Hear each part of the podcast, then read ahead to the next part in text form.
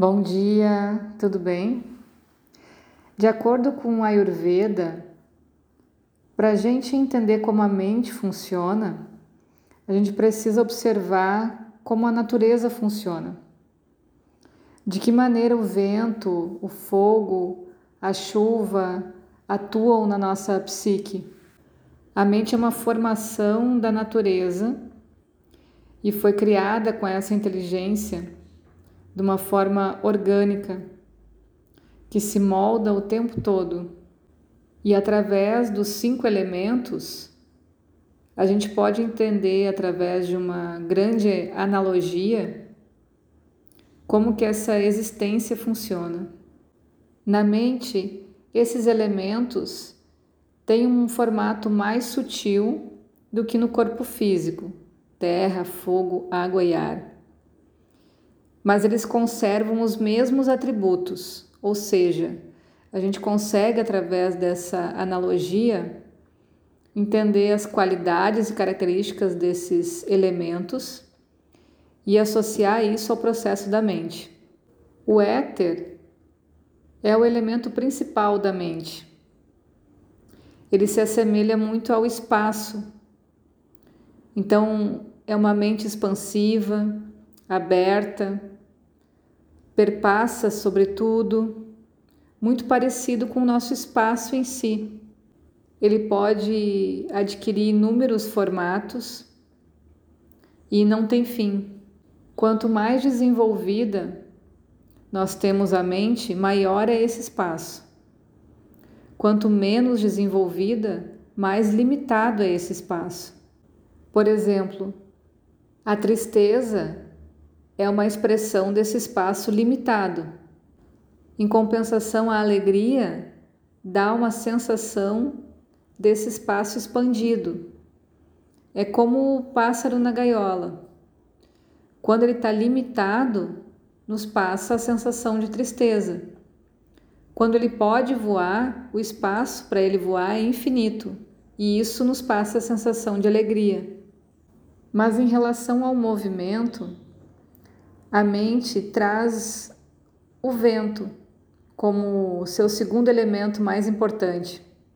Não tem nada mais veloz do que a mente em movimento. Ela pode ser mais rápida do que a luz.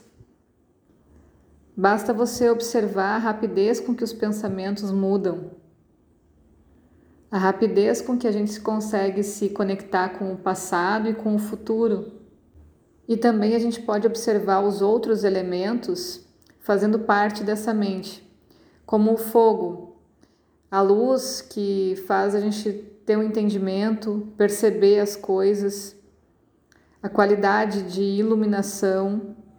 Quando a gente observa a água, a gente percebe quando a emoção toma conta da mente, a empatia, os sentimentos em geral que passam pelos nossos pensamentos estão relacionados com o elemento água. E por fim, a terra. A terra tá, traz a sensação de apego, a memória, e a mente apresenta todos esses elementos em si, assim como a analogia do espaço, da criação da terra. E através desses elementos a gente busca características semelhantes ao que a gente está acostumado, ao nosso ponto de vista, como foi falado anteriormente.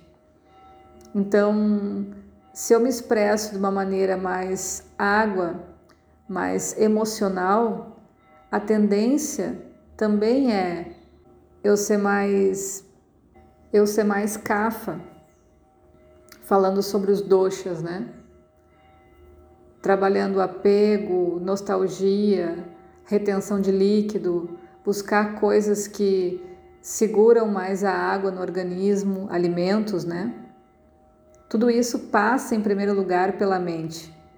Por isso que eu falei lá atrás que esse estudo que a gente está fazendo sobre a forma da mente é para ajudar com que a gente faça a prevenção de doenças no corpo físico. A gente vai começar a entender cada vez mais que o jeito que essa mente se expressa é o que o corpo vai obedecer. É isso que o corpo vai procurar. O elemento terra fala desse fardo pesado que são os apegos, as opiniões, as críticas. Então, isso também vai limitar o meu movimento físico, porque tem a tendência da gente não confiar no que a gente está fazendo pelo excesso de crítica, pelo excesso de, de comparação. Indo um pouquinho mais a fundo, vamos aprender que tem três camadas na mente: a mente interior, a mente intermediária e a mente exterior.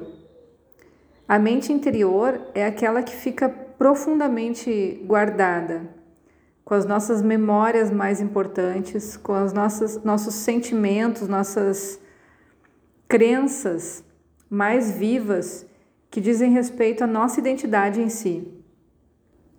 Raramente a gente consegue expressar isso para imagem exterior, porque ela é realmente muito íntima. Muitas vezes a nossa personalidade exterior entra em conflito com essa mente interior, porque a gente gostaria, a gente tem tendências enraizadas ali muito diferente do que a gente expressa no nosso dia a dia. Porque a gente vem nessa busca de tentar se adequar a uma sociedade, né? E quem domina essa aparência exterior é essa mente, então, que vai buscar entender os sentidos, as emoções, busca sempre no dia a dia o que está acontecendo, a ser reativo esse é o processo da mente exterior. Ela está totalmente preocupada com o ego e o que está acontecendo externamente àquele corpo. A mente intermediária é a que faz a ponte entre a mente interior e a mente exterior. Nem sempre ela funciona muito bem, mas ela funciona normalmente para dar esse, essa razão, para dar essa sensação de captar o que a mente exterior está vindo, ponderar com a minha mente interior e fazer o juízo então e tomar as decisões sobre as coisas. Eu digo que nem sempre ela funciona, porque a maioria das vezes a gente se comporta como a sociedade quer, como a família quer, como o meio exterior espera da gente.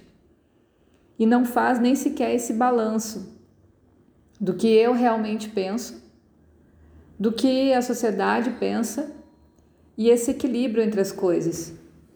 E é isso que muitas vezes causa esse desequilíbrio num dosha que a gente não pertence. Quando a gente vai descobrir então nossos elementos, nosso biotipo original, às vezes ele é diferente do desequilíbrio que a gente está tá tratando porque a nossa mente se identificou muito mais com as coisas externas do que com a coisa interna. E pouco usou essa mente intermediária para ponderar entre o que o mundo pede e o que realmente eu gostaria. A mente interior, ela tem a consciência mais profunda, está relacionada ao elemento ar, porque ela é extremamente sensível, como o vata. A gente já falou tantas vezes da ultrassensibilidade do vata. E o ar é essa capacidade que a mente tem de se relacionar, de se identificar, de se sentir viva. Uma coisa que me lembra também o prana. Quanto mais prana a gente tem, mais saudável a gente está.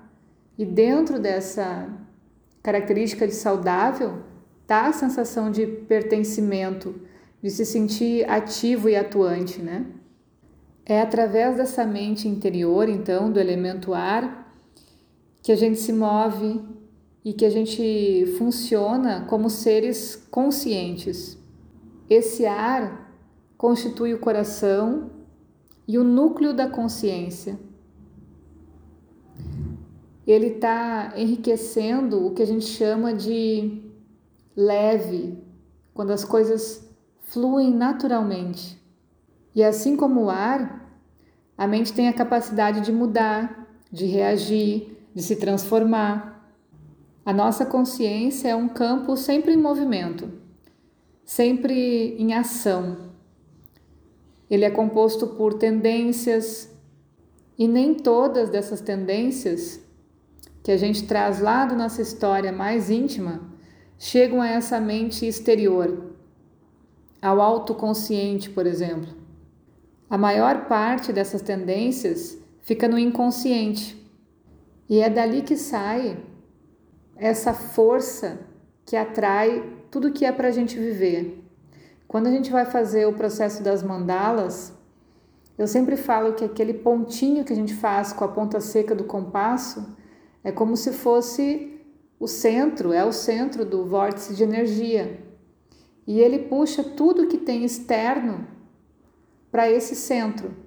A diferença é quando a gente está consciente disso ou não.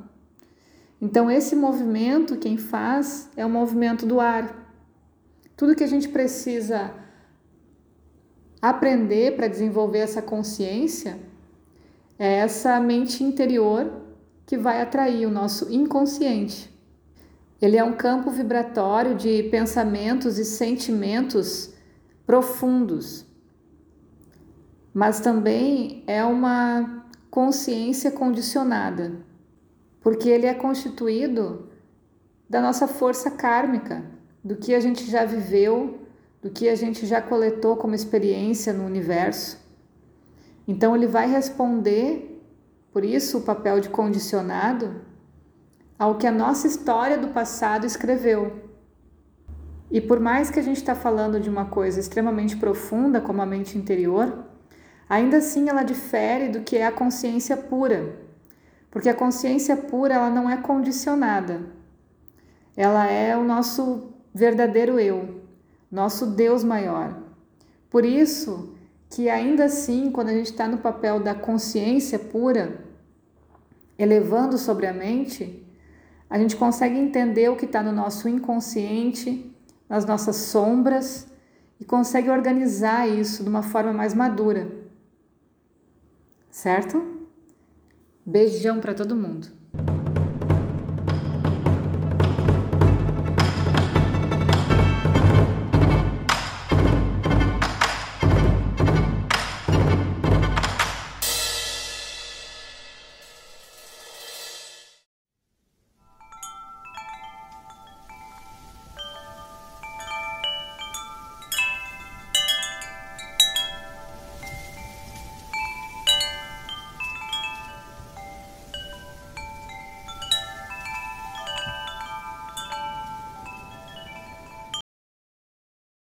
E para mim é uma coisa só, se eu não estiver bem de saúde, eu não vou bem para trabalhar. Se minha mente não estiver tranquila, como é que eu vou entender o que a pessoa quer? Eu tá ali para acolher ela, né? Se eu não estou feliz, se eu não estou bem, se eu não estou tranquila. Então, a Ayurveda veio para trazer essa harmonia mesmo, né? Lembro do dia que eu cheguei aqui para a gente e disse, assim, ah, eu não aceito mais viver nessa realidade.